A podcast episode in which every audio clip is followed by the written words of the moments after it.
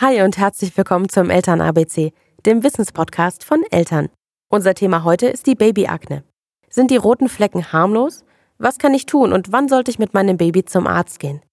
Dr. Axel von der Wense, unser Kinderarzt, kann da weiterhelfen. Also Hauterscheinungen beim Säugling oder beim Baby sind ein sehr häufiges Phänomen.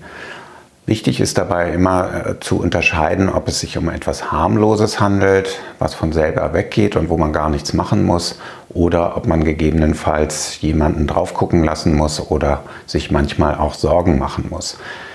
Beginnen wir mal beim Neugeborenen, kann man sagen, dass 50 bis 60 Prozent aller Neugeborenen in den ersten Tagen nach der Geburt rote Flecken auf der Haut haben, die auch im Gesicht ausgeprägt sein können.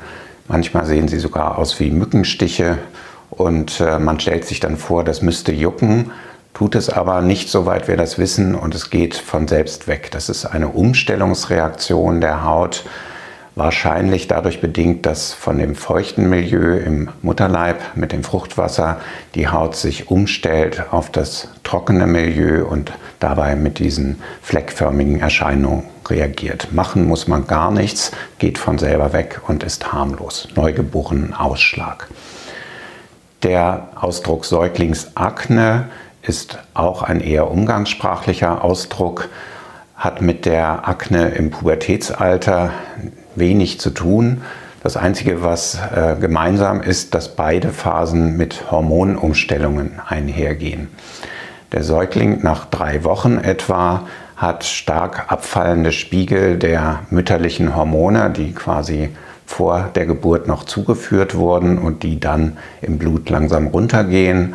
Und durch diesen Hormonentzug bilden sich manchmal rote Flecken im Gesicht auf beiden Seiten, die manchmal auch zu Pusteln werden können und die aber harmlos sind und von selber wieder verschwinden. Wichtig ist dann aber immer, dass man sicher geht, dass es nichts anderes ist. Wenn zum Beispiel diese Pusteln stark eitrig aussehen, richtig gelblich sind oder wenn es dem Kind irgendwie dabei schlecht geht oder man das Gefühl hat, es juckt stark oder es ist unruhig, dann ist es vermutlich etwas anderes und dann sollte man natürlich unbedingt jemanden gucken lassen. Das wäre die frühe Säuglingsakne mit etwa drei Wochen, die von selbst weggeht. Das andere ist die späte Säuglingsakne, die im Alter von etwa drei Monaten auftritt. Und hier ist es so, dass man im Zweifel dann doch auf jeden Fall einen Arzt drauf gucken lassen sollte, denn es gibt Überschneidungen mit anderen Krankheitsbildern, zum Beispiel der Neurodermitis, die in diesem Alter beginnen kann. Und da sind die Therapien sehr unterschiedlich.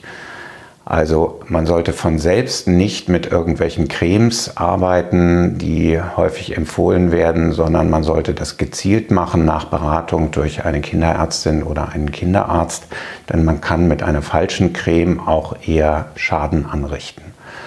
Bei der Säuglingsakne ist es häufig auch ausreichend, einfach für eine trockene Umgebung zu sorgen, indem man mit einem Spucktuch den Speichel, den manche Kinder sehr viel produzieren, oder auch Milch, die ausgespuckt wird, von der Wange äh, abtupft, damit es immer trocken ist. Das war der Eltern-ABC-Podcast. Diesmal zum Thema Babyakne und was man dabei tun kann. Wenn du Fragen oder Anregungen hast, schreib uns gerne eine E-Mail an podcast.eltern.de.